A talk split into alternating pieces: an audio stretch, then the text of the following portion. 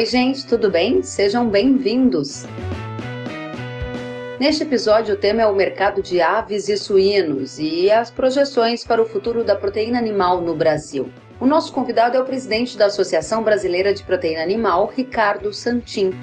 No bate-papo, ele trata da demanda da China e da entrada de novos clientes, da habilitação de frigoríficos para exportação e ainda destaca o pedido para retirada da TEC para grãos até o início de 2021, a fim de facilitar a importação e reduzir a pressão de custo aqui da produção nacional. O episódio foi gravado no dia 30 de setembro em uma live via Instagram. Se gostar do conteúdo, compartilhe e para outras novidades siga kellen.severo.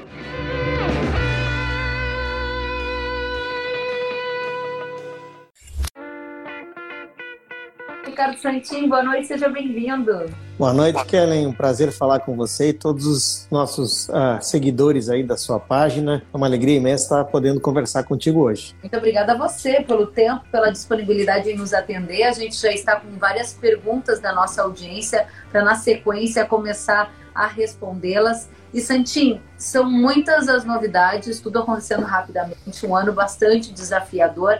Primeira pergunta que eu gostaria que você respondesse para a gente é: como estão os mercados de aves e suínos no Brasil em 2020? Bem, ah, primeiro, novamente, boa noite a todos os nossos espectadores e seguidores. É um prazer imenso estar aqui com você e os mercados, apesar de estarmos com uma pandemia global, né, que é a pandemia no Brasil, a gente conseguiu ir muito positivamente. Nós conseguimos manter a produção de carnes né, durante o ano inteiro para que não faltasse comida na mesa do brasileiro. Né? E mais que isso, conseguimos crescer em exportação em volume 1,8% quando falamos de carne de frango e 44% quando falamos de carne suína. Mas o mais importante disso, não faltou comida na mesa dos brasileiros. A disponibilidade de oferta no mercado interno na carne suína ficou exatamente igual como foi no mesmo período do ano passado. E na carne do frango ofertamos 5% a mais do que havia sido ofertado no ano passado, exatamente para que as pessoas pudessem fazer as substituições que são necessárias por conta de preço e tudo mais. Então o mercado correu positivamente, conseguimos manter o nosso dever de produzir alimentos e não faltar alimento na mesa dos nossos consumidores. Agora, esse desempenho espetacular, aumento de exportação e a garantia do fornecimento da proteína animal no mercado doméstico se deve a quê na sua avaliação? Bem, uh, o principal drive das exportações é o mercado asiático e principalmente a China. Né? Nós sabemos daquela peste suína africana que afetou a Ásia inteira lá em 2019. É agora que está fazendo sentir os maiores efeitos dessa pandemia animal. Né? Ela havia sido, digamos assim, retardada, esses efeitos, um pouco por causa da pandemia da Covid. As pessoas pararam de sair. Mas agora, quando retoma mais ainda o movimento lá na China e em toda a Ásia, está acontecendo a demanda maior. Muito maior em carne suína, porque a China deixou de produzir, produzia normalmente 54 milhões de toneladas e esse ano está previsto produzir entre 36 e 38, mas não só na China, também em Vietnã, também em Singapura, também na Coreia do Sul e outros países em toda a Ásia. Então esse é o principal drive. A Ásia está comprando mais. E o dólar, se tivesse em outro patamar, se a gente tiver novamente um dólar abaixo de 5, abaixo até de eventualmente quatro, que é uma realidade aparentemente é. distante. Mas o dólar teve qual papel na sua avaliação? Uma influência muito positiva. Agora, esse dólar mais alto também está tendo uma influência reflexa no custo de produção. Ou seja, facilita a nossa competitividade lá fora, porque o nosso produto, em tese, para quem tem dólar, fica mais barato, já que a gente faz mais reais com cada dólar, mas também facilitou a exportação de milho e a exportação de soja e farelo de soja. E isso fez o preço subir aqui. Então, esse é um ponto. O dólar ajuda a vender? Ajuda. Mas a demanda chinesa não é tanto por conta do dólar em si a China não está comprando mais do Brasil porque o dólar favoreceu. O dólar está favorecendo talvez um pouco dos volumes, mas o que está hoje puxando mesmo é a necessidade de fornecimento lá para aquele país. E não é só do Brasil. A China hoje compra do Canadá, é o maior importador do Canadá, o maior importador dos Estados Unidos e o maior importador da Europa. Os grandes exportadores de carne suína do mundo. E há uma tendência de continuidade nesse comportamento da China e da Ásia você mencionou que foram os principais gatilhos para esse novo patamar que a gente observou no mercado de proteína animal, Santini? Sim. nós dizíamos que havia uma disrupção do trade global. E isso é fato. Todo mundo voltou as suas exportações para o mercado asiático porque ficou faltando muita carne. Algo em torno entre 15 e 20 milhões de toneladas. Para os nossos espectadores que não acompanham todo dia, o Brasil, toda a produção brasileira é de 4 milhões de toneladas. No ano passado e esse ano deve ficar na casa de 4 milhões e 250. E falta lá na Ásia como um todo algo entre 15 e 20 milhões de toneladas. Ou seja, essa disrupção foi muito grande e impactante. E ela vai continuar. Porque quem conhece o campo sabe que suíno a gente não acha numa gaveta. Eu preciso ter um processo de produção alongado. Uma cadeia que, do data em que eu começo a colocar a matriz para a produção do leitãozinho e para virar produto na prateleira, leva um ano e meio ou mais. A própria China está dizendo, e a FAO, a CDE também, que vai conseguir retornar a produzir 54 milhões de toneladas em 2025. Mas a BPA já fez a conta que, segurando aquele mesmo ritmo de crescimento e de urbanização que a China vivia antes de 2018, quando chegar em 2025, ela vai precisar de 56 a 57 milhões de toneladas. Ou seja, a China, de agora em diante, deverá continuar a importar na casa de 3 milhões de toneladas, 2 milhões de toneladas. Então isso dá um, um, fôlego de sustentação nessas exportações e do negócio do Brasil. Muito interessante esse ponto que a gente começa aqui a tratar e você repetidas vezes mencionou a Ásia e a China como um dos fatores fundamentais que explicam essa situação atual do mercado de proteína animal. Eu quero justamente direcionar a nossa conversa para este aspecto. É, a China ela vem recompondo rapidamente o seu rebanho de matrizes, né? Eu estou aqui buscando algumas anotações que eu fiz, justamente porque nesta semana a Bloomberg publicou que a China vai buscar autossuficiência na produção de alimentos. Isso numa meta de longo prazo e diz ainda que deve incentivar os criadores a ficarem mais empresariais por lá, para até 2030 está ainda mais robusta. E acrescento a esta informação, Santinho, que no último podcast, na última live, eu conversei com a embaixada da China no Brasil e o ministro me dizia justamente que o impacto da peste suína africana no rebanho da China deve ser superado no primeiro semestre de 2021. Como que você analisa essas informações? Que tipo de atitude a gente tem que tomar aqui no Brasil diante desse cenário? Bem, é importante a gente dizer que o Conselho de Estado da China definiu de que vai ser autossuficiente em 95% da sua produção de carne suína. 5% da produção chinesa é algo maior do que 2 milhões e meio de toneladas. Veja que nós exportamos esse ano, vamos conseguir chegar a exportar 1 milhão de toneladas para o mundo inteiro, não só para a China. Então, quando se fala que o Conselho de Estado diz isso, a gente vê que há uma recomposição, e isso é a, manifestação do ministro, e eu respeito naturalmente o entendimento deles, mas é para a recomposição de matrizes. Tentativa de recompor o seu rebanho de matrizes. Aí essas matrizes terão que colocar, procriar, ter leitõezinhos. Eles então vão começar a crescer e vão ter resultado de produto dali um ano e meio ou dois anos, dependendo do ritmo dessa recomposição. E há outro ponto que tem que ser analisado: a China está recompondo seu rebanho de matrizes não totalmente com uma genética de ponta. Ou seja, ela está tendo que fazer uma recomposição muito rápida e acelerada e o nível de produtividade não é o mesmo que tinha anteriormente. Então, por isso que a gente enxerga a China e os demais países, veja, a Alemanha hoje tem peste suína africana em javalis, não em produção industrial, mas tem. Então, os outros países da Ásia também estão precisando dessa, desse, desse produto, da carne suína, e que também leva a compensar para substituir por carne de boi e carne de aves.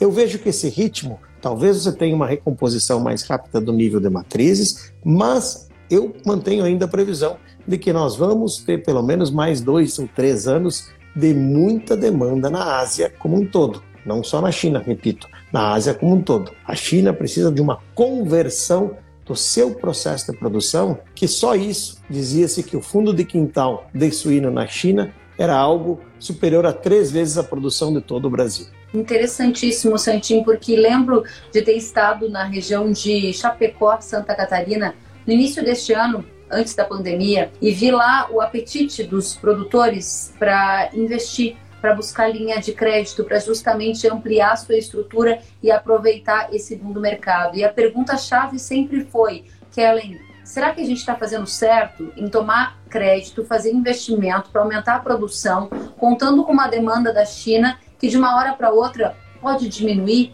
E aí a gente vai detonar o nosso mercado com muita oferta, a gente vai ficar super ofertado. Eu imagino que você também ouça esse tipo de questionamento, né, Santinho? Sem dúvida. Por isso que a BPA continua a trabalhar como se não tivesse acontecido peste suína africana na Ásia. Ela está trabalhando fortemente para tentar abrir o mercado do México, que ainda está em tratativa do governo, está em tratativas, mas já em fase quase final, a abertura do mercado do Canadá né, para a carne suína. Nós estamos esperando o acordo Europa-Mercosul ser implementado para também ter acesso àquele mercado. Nós abrimos recentemente, a, ministra Tereza Cristina fez um grande trabalho e abriu o mercado da Índia para a carne suína, então agora está começando o processo de efetivação e nós continuamos a buscar mercados alternativos. Mas, diferentemente do passado, como aconteceu com a Rússia, há uma, há uma, uma, uma lógica aí que não, não, não, não, não, digamos assim, ela não vai acontecer, qual seja de repente a China começa a produzir. Não existe isso em produção de animais.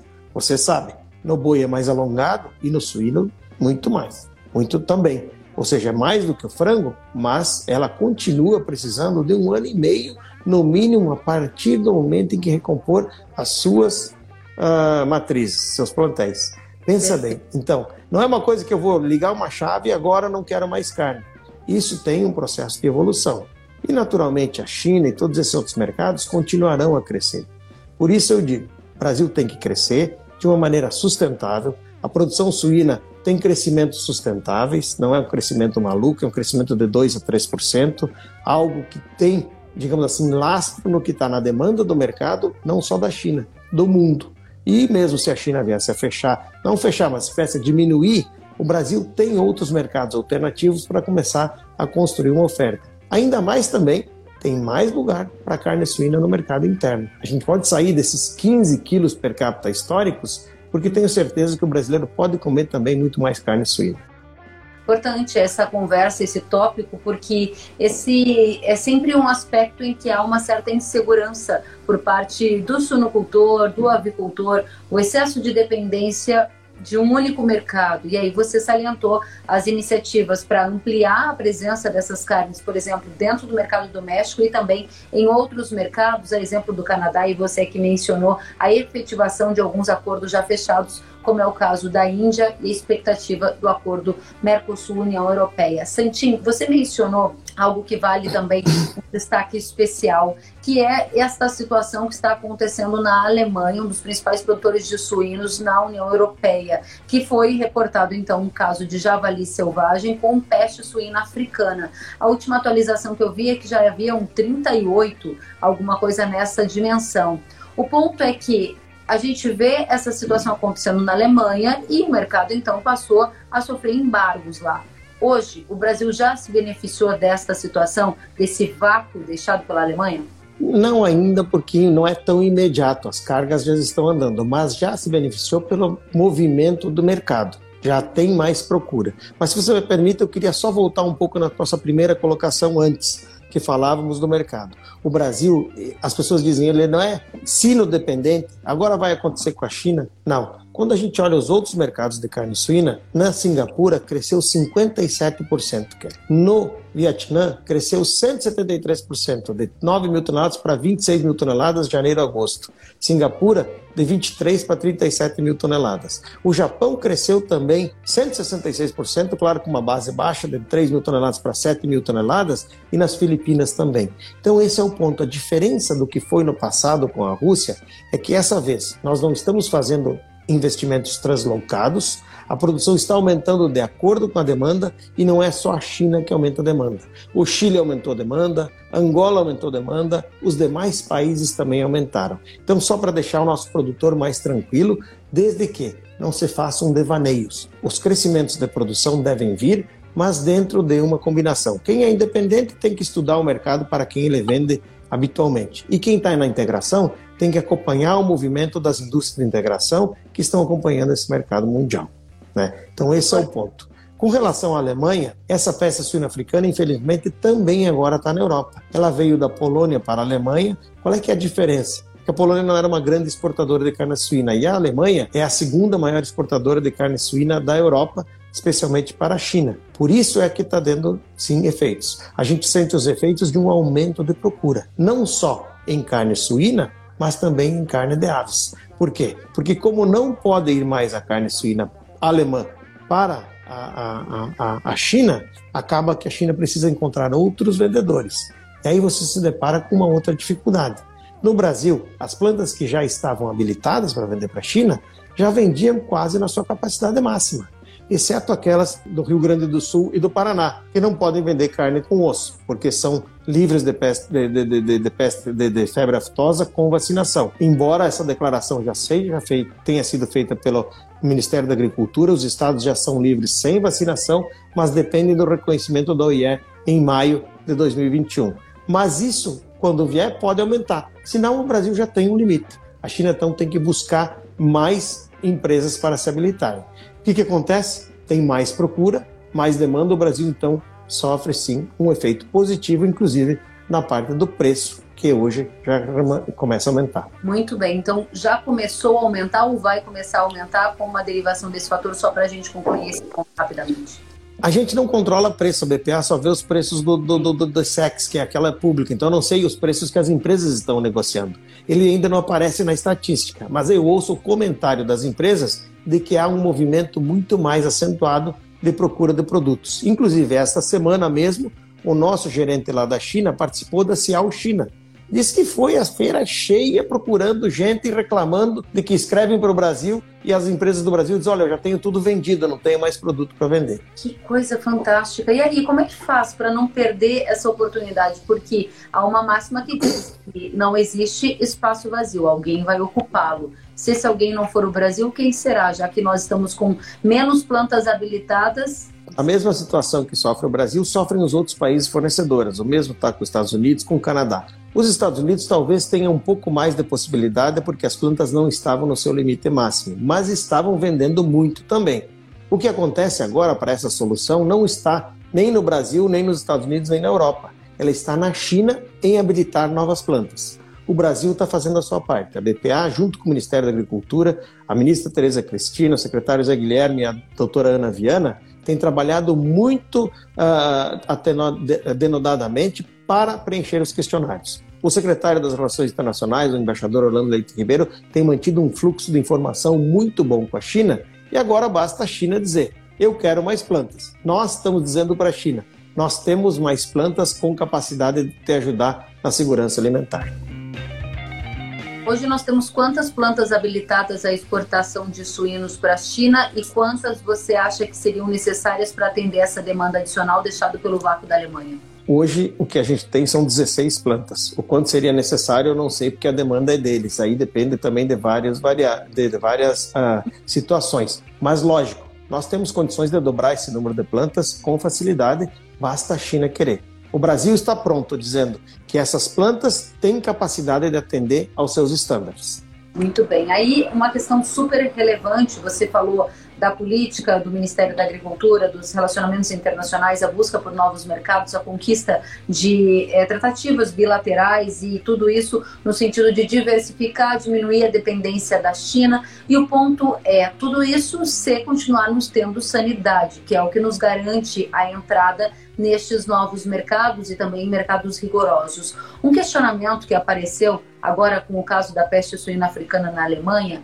e que você me chamou a atenção quando fizemos uma entrevista no canal Rural é que a peste suína africana foi detectada em um javali selvagem. Esse fato por si só não é exótico, há com que se preocupar aqui no Brasil, porque nós também temos um problema importante no controle de javalis, né? Sim, bem, nós temos que nos preocupar sim. Eu acho que, primeiramente, assim, a, o fato de ter sido em javalis selvagens, na, no meu entendimento, espero que isso evolua para todos os países, não precisaria proibir as vendas da Alemanha. Basta regionalizar aquela região onde foi encontrado o caso e fazer os compartimentos e continuar a vender, já que isso é em javali selvagem, não está na produção industrial. Agora, o Brasil, eu sempre digo que faço três coisas, Kellen. Eu rezo muito, bato na madeira Mas o mais importante é a terceira, que é trabalhar bastante pela prevenção. Nós estamos, então, junto com o Ministério da Agricultura, reforçando todos os cuidados, nós estamos entrando em comunicação com os nossos produtores, reforce os cuidados de biosseguridade. Nos aeroportos, o mapa tem tido muito cuidado em portos e aeroportos. Nós estamos trabalhando algumas estratégias no Grupo Especial de Prevenção Pesca Suína africana e peste suína clássica junto com o mapa para que a gente não permita que essa doença venha. E mais, ao produtor tem que cuidar o seguinte: só tem contato com o animal quem é o tratador dele e quem vai lá costumeiramente. Ninguém de fora entra na propriedade. Há quem levante a hipótese de que essa situação tenha sido gerada intencionalmente na Alemanha numa tentativa de achatar preço do produto, visto que o caso se deu um javali selvagem. E aí é que cresce a preocupação de uma eventual é, situação semelhante acontecer aqui no Brasil. Como você avalia essa tese? Bem, eu acho que essa é uma teoria da conspiração, não sei quem é o dono dela, mas eu não acredito nela. Eu acho que a gente tem que fazer o seguinte: ninguém está é, saindo por aí para estar tá distribuindo doença, isso é uma coisa que é do passado. Hoje as, as, nações são muito mais evoluídas. O que acontece é que tinha javali infectado na Polônia e passou para a divisa. É como se nós tivéssemos um vizinho nosso e puder acontecer. Não é que alguém colocou lá. Eu não acredito nessa tese, até porque a Alemanha é um país muito sério e os vizinhos estão aí. Então eu acho que não há essa, essa tentativa de achatar preço ou diminuir, diminuir preço de, de alimentos. Isso já, já é passado, na minha visão. Eu respeito quem pensa isso. É possível? É. Mas eu acho que não, não me parece viável. Eu frequento muito fóruns internacionais, eu acho que a, a eu tenho um statement: no border for food, não pode haver fronteira para os alimentos. Ou seja, a gente tem que ter muita parceria. Eu não vejo isso hoje como possível para ser só uma tentativa de mexer com o preço. Porque as consequências disso são muito sérias e diminuição do emprego, de renda e de tudo mais. Santinho, obrigada. Quero trazer aqui a participação da nossa audiência. O Robson Gomes perguntou sobre a relação comercial entre Estados Unidos e China para carne suína e como que o Brasil pode exportar mais ainda. Que foi um ponto que você mencionou lá atrás, né? Que não há espaço deixado em branco, que alguém ocupa. Quem poderia ocupar são os Estados Unidos, nessa demanda adicional por suínos que surgiria. No entanto, Estados Unidos e China estão em uma disputa comercial, guerra comercial. Quais são as suas leituras sobre este cenário? E agradeço ao Robson pela pergunta. Bem, nós acompanhamos de perto essa situação. O Brasil, inclusive, é exportador para os Estados Unidos. Os Estados Unidos agora está tendo uma retomada de consumo, mesmo que eles ainda continuem com pandemia de Covid lá, eles estão retomando seu consumo. Isso vai influenciar na, no volume de exportação, tanto de aves como de suíno para lá. E, claro, a gente vê uma briga política entre China e Estados Unidos, mas a gente não vê ela acontecer no fluxo de alimento. E eu defendo a mesma coisa.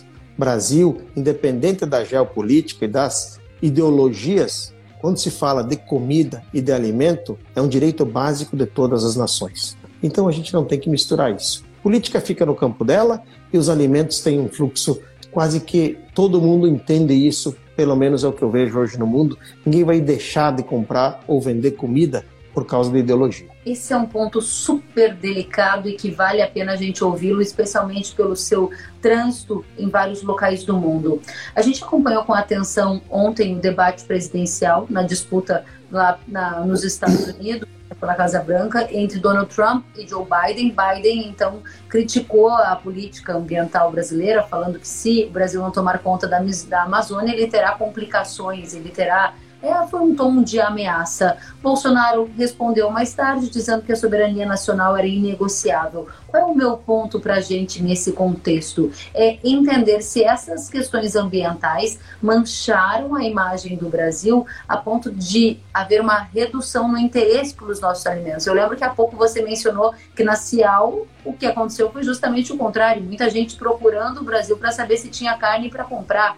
Como é que está isso na sua visão? Sem dúvida. Bem, primeiro, há sim um prejuízo de imagem e um prejuízo de imagem que trata, inclusive, de mal informação. Nós temos que lembrar e, e lembrar que num debate político qualquer gancho pode ser gancho para eles lá e não a realidade que nós vivenciamos no Brasil. Infelizmente, nós vivenciamos queimadas, nós estamos vivenciando desmatamento ilegal por parte de bandidos. Mas o Brasil preserva mais de 66% das suas florestas nativas.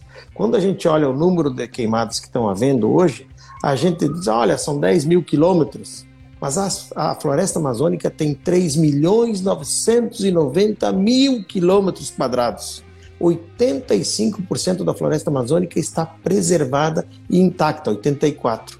Esses são os dados que nós temos que colocar. A, a nossa soberania é inegociável mesmo. Não é possível que países que derrubaram as suas florestas agora venham querer dizer para nós que a gente tem que recompor as nossas áreas e eles não recompõem as deles. As nossas florestas são preservadas. O nosso Código Florestal é talvez uma das mais rigorosas legislações que tem no mundo.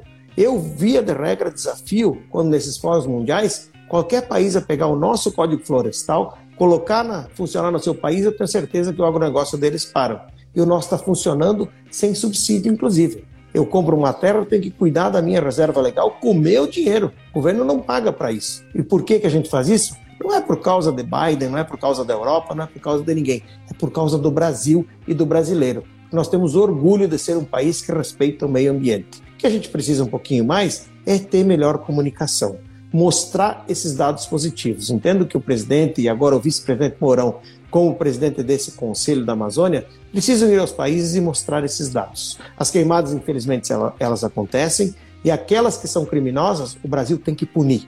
A BPA é contra desmatamento ilegal.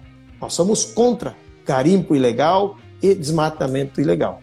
Agora, quem está lá foi lá por programas do governo no passado tem que ter o direito de usar essa terra que está produzindo alimentos. Então, esse é o ponto que eu tenho. Eu acho que o que a gente precisa fazer é mostrar a verdade. A verdade, nós temos uma campanha.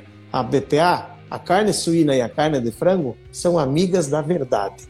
A verdade é o quê? O Brasil preserva, o Brasil cuida do meio ambiente. Muito bem. Santinho, para encerrar esse tópico, gostaria só de deixar claro aqui para nossa audiência, a sua visão é que há sim um prejuízo para a imagem do Brasil fruto de desinformação, visto que o país tem mais de 60% das suas florestas nativas preservadas, no entanto, você não observa boicote ou falta de interesse do consumidor internacional no produto brasileiro em função das recentes narrativas ambientais? Não, depende do lugar. Quando você fala com a Europa, você acaba tendo já algumas influências. Você acaba tendo sim pedidos de informação. Como o nosso caso, os nossos fornecedores, inclusive os próprios hoje movimentos que tem na Inglaterra e na, e na Europa, eles não colocam a carne de frango porque sabem que nós estamos fora do bioma amazônico. A produção de carne suína e de carne de frango está fora do bioma. Não está localizada lá, está localizada 80% nos três estados do sul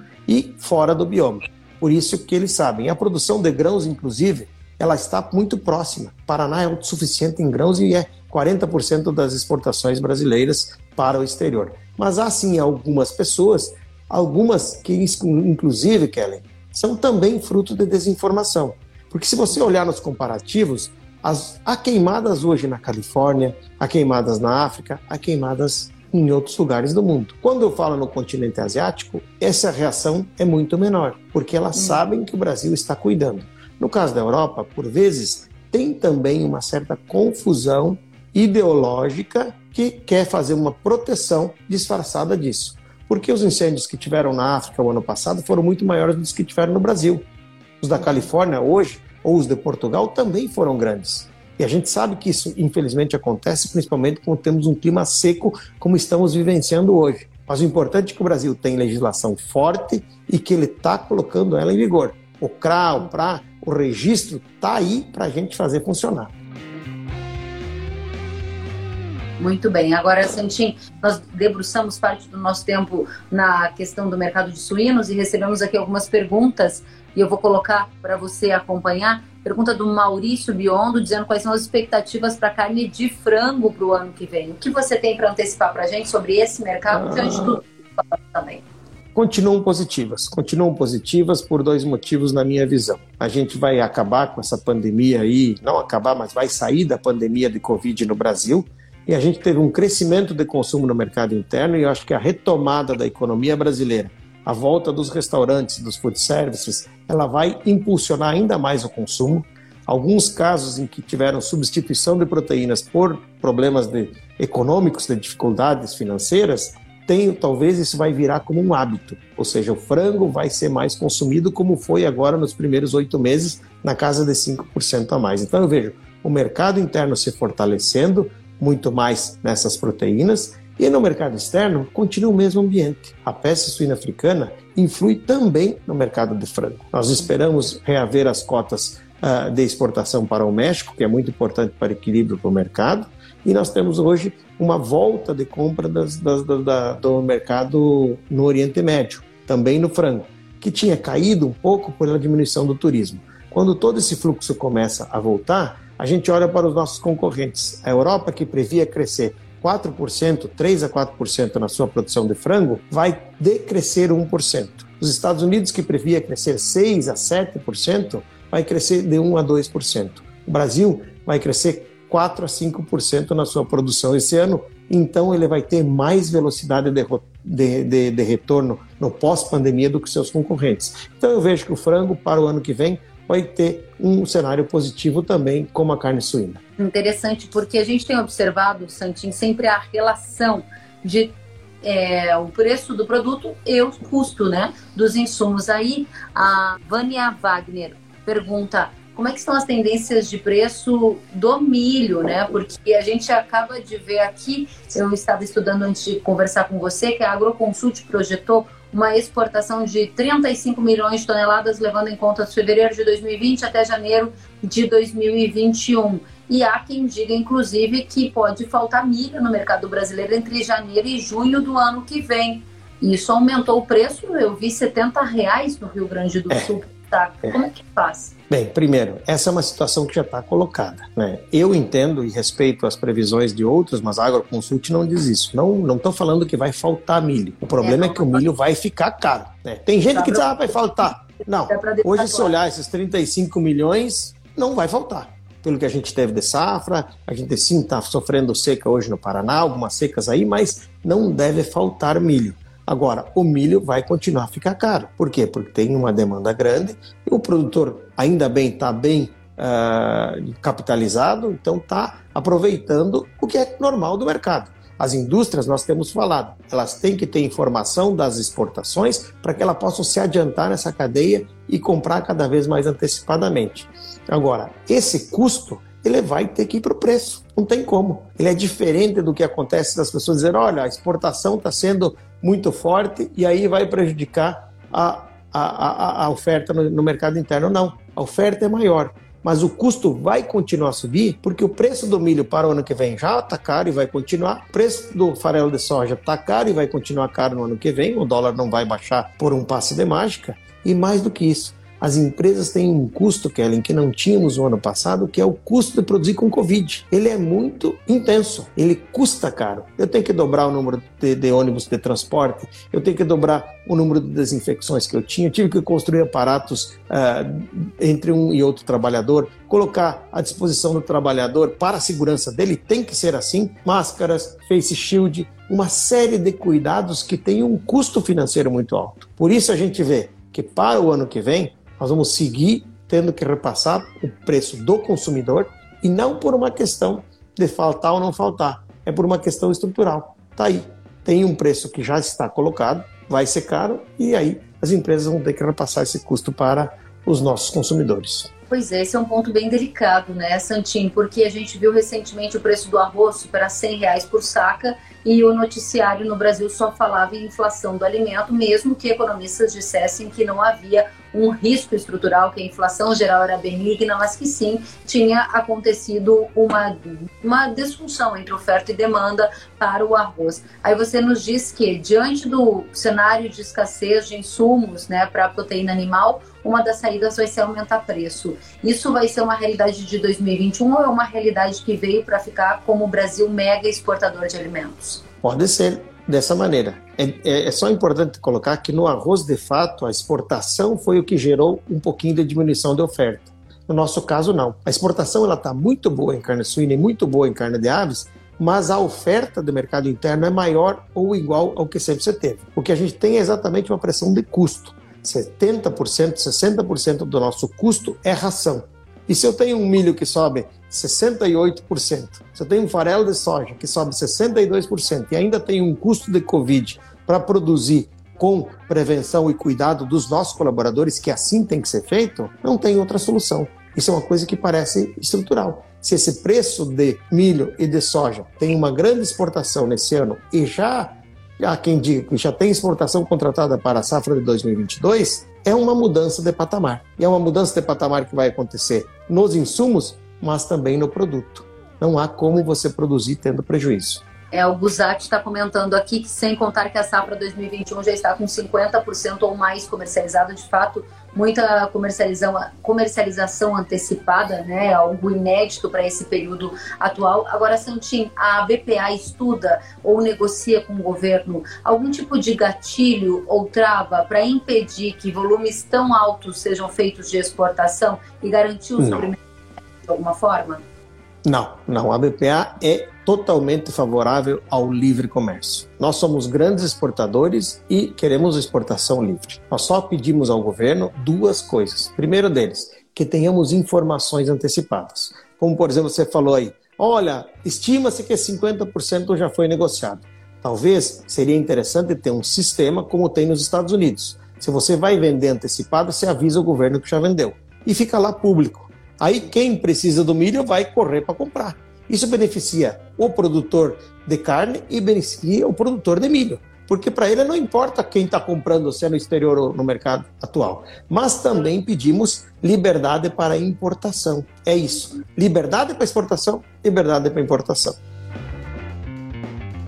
Santinho, duas coisas importantes aqui para a gente deixar claro para nossa audiência. Eu lembro que a gente teve essa conversa também, uma entrevista no passado, que vocês faziam esse pedido para o governo para que tornassem públicas né, as informações de volumes antecipados de negociação. Isso tem um nome específico e teve alguma resposta positiva do governo sobre isso? Existe um nome para esse sistema? Não, não tem. Não, eu não conheço o nome, mas a ideia que a gente tinha é que a Conab fosse detentora dessas informações e deixasse público. E volto a repetir nós nunca fomos e nem somos contra a exportação de milho e de soja e de grão e de tudo que for, desde que também possamos importar quando é necessário.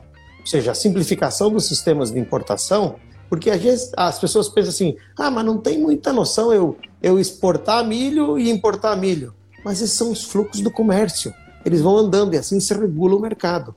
Essa liberdade é o que a gente defende. Agora, esse sistema não tem um nome, mas seria importante você ter essa informação que daí talvez a indústria de frango e de suína fosse o seguinte: eu vou construir um armazém, vou comprar o milho suficiente, deixar guardado, e o nosso produtor vai produzir mais para vender para dentro e mais para fora.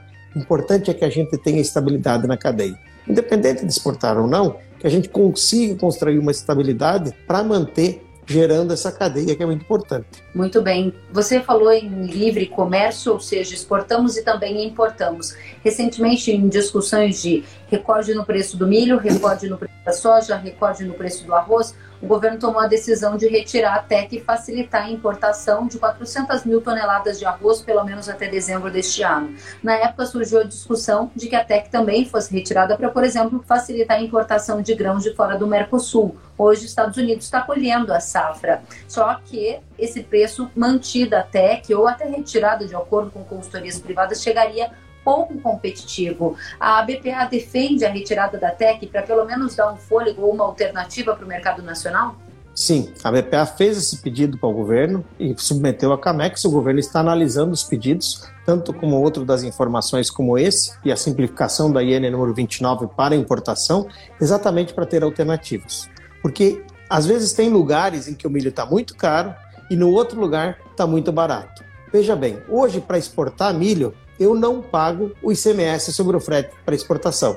No entanto, se eu for pegar milho do Mato Grosso do Sul e trazer para Santa Catarina, eu pago o ICMS no frete. Ou seja, é mais caro comprar o milho aqui do que o cara importar lá fora. Então essas coisas é que a gente pede que o governo consiga criar mecanismos, que crie ferrovia, por exemplo, nós estamos fazendo um pedido de ferrovia de integração que liga lá Sorriso a Passo Fundo no Rio Grande do Sul pelo lado da, não da costa, mas pelo interior, pelo centro do Brasil, para que a gente possa ter mais fluidez nesse fluxo e mais estabilidade acima de tudo. Temos uma parceria muito boa com a Abramilho, Cesário, o Bortoloso, exatamente para tentar desenvolver mecanismos que ajudam o produtor a poder produzir e saber que vai receber no final, e o nosso produtor de carne também saber que vai ter milho para sustentar a sua atividade.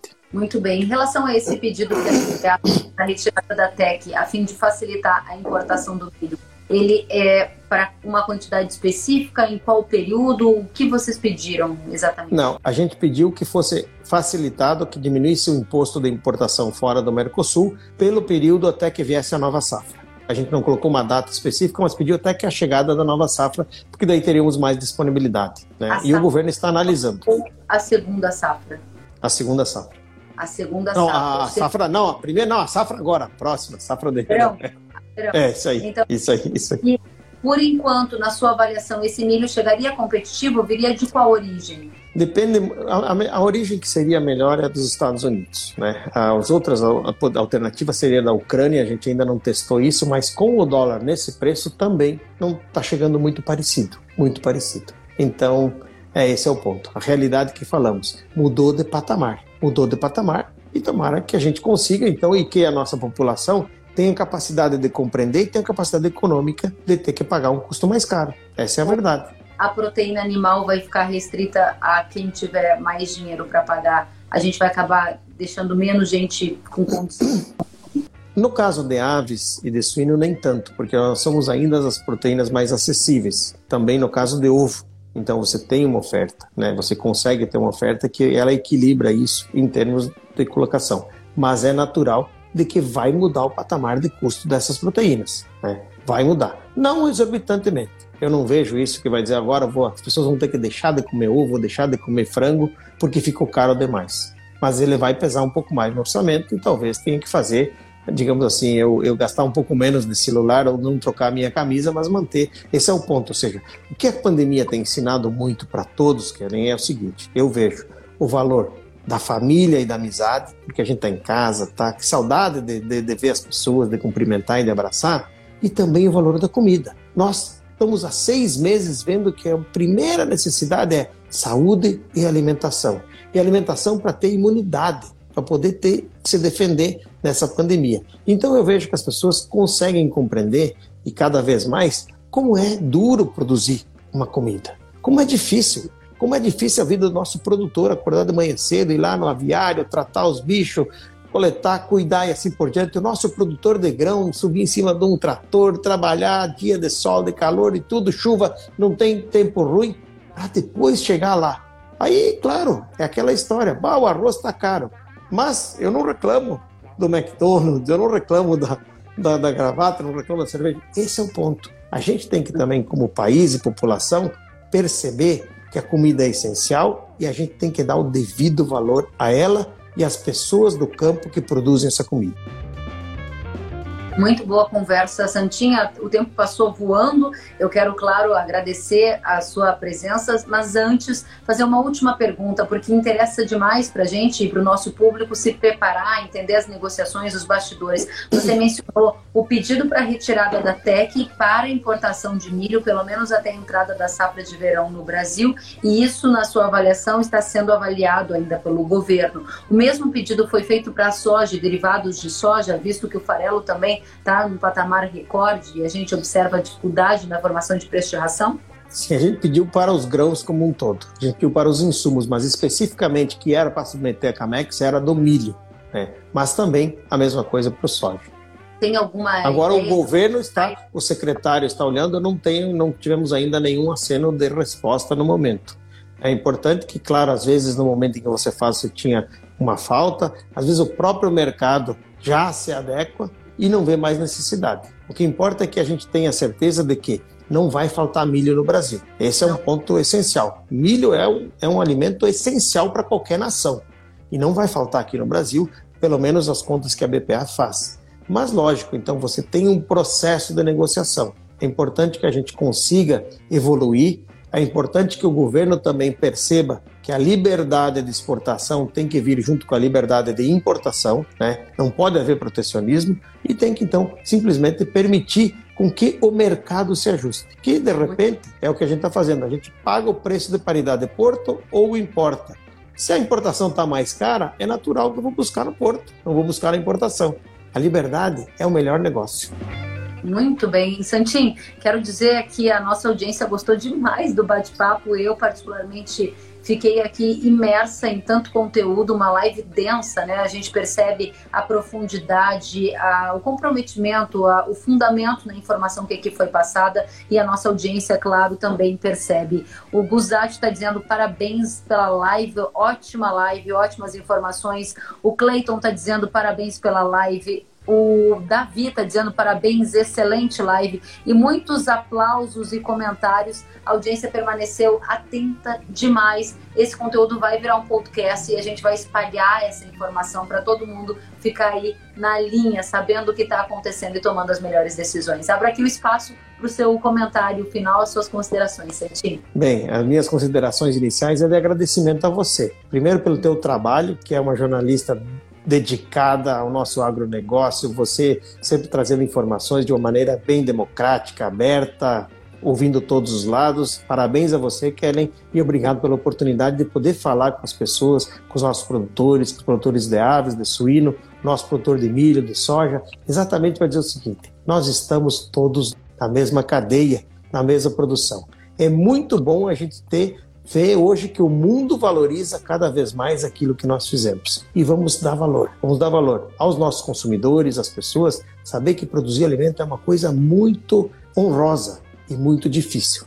Então vamos valorizar esse que é o cara que dia a dia faz a gente passar. Seria muito pior a gente passar uma pandemia, Kelly, sem alimento nas prateleiras. Já aconteceu nos Estados Unidos, na Europa e em outros lugares e nós podemos ficar em casa com tranquilidade, porque o nosso trabalhador de fábrica, o fiscal federal agropecuário, o nosso produtor, o nosso transportador caminhoneiro não parou para a gente ter essa segurança. Então, a minha mensagem final é de certeza de que nós vamos melhorar, vamos passar disso aqui, confiança no Brasil, confiança no agronegócio, teremos um cenário melhor em ano de 2021 e desejar a todos que Deus proteja vocês e suas famílias, porque isso vai passar e nós vamos voltar melhores do que nós entramos. Só agradecer pelas palavras, pelo conteúdo, pela disponibilidade e pela simplicidade de sempre. Muito obrigada, Santinho, muito obrigada, BPA, excelente trabalho e contem comigo, fico à disposição sempre. Até a próxima. Obrigado, meu amigo, obrigado a todos aí. Um grande abraço e um bom descanso.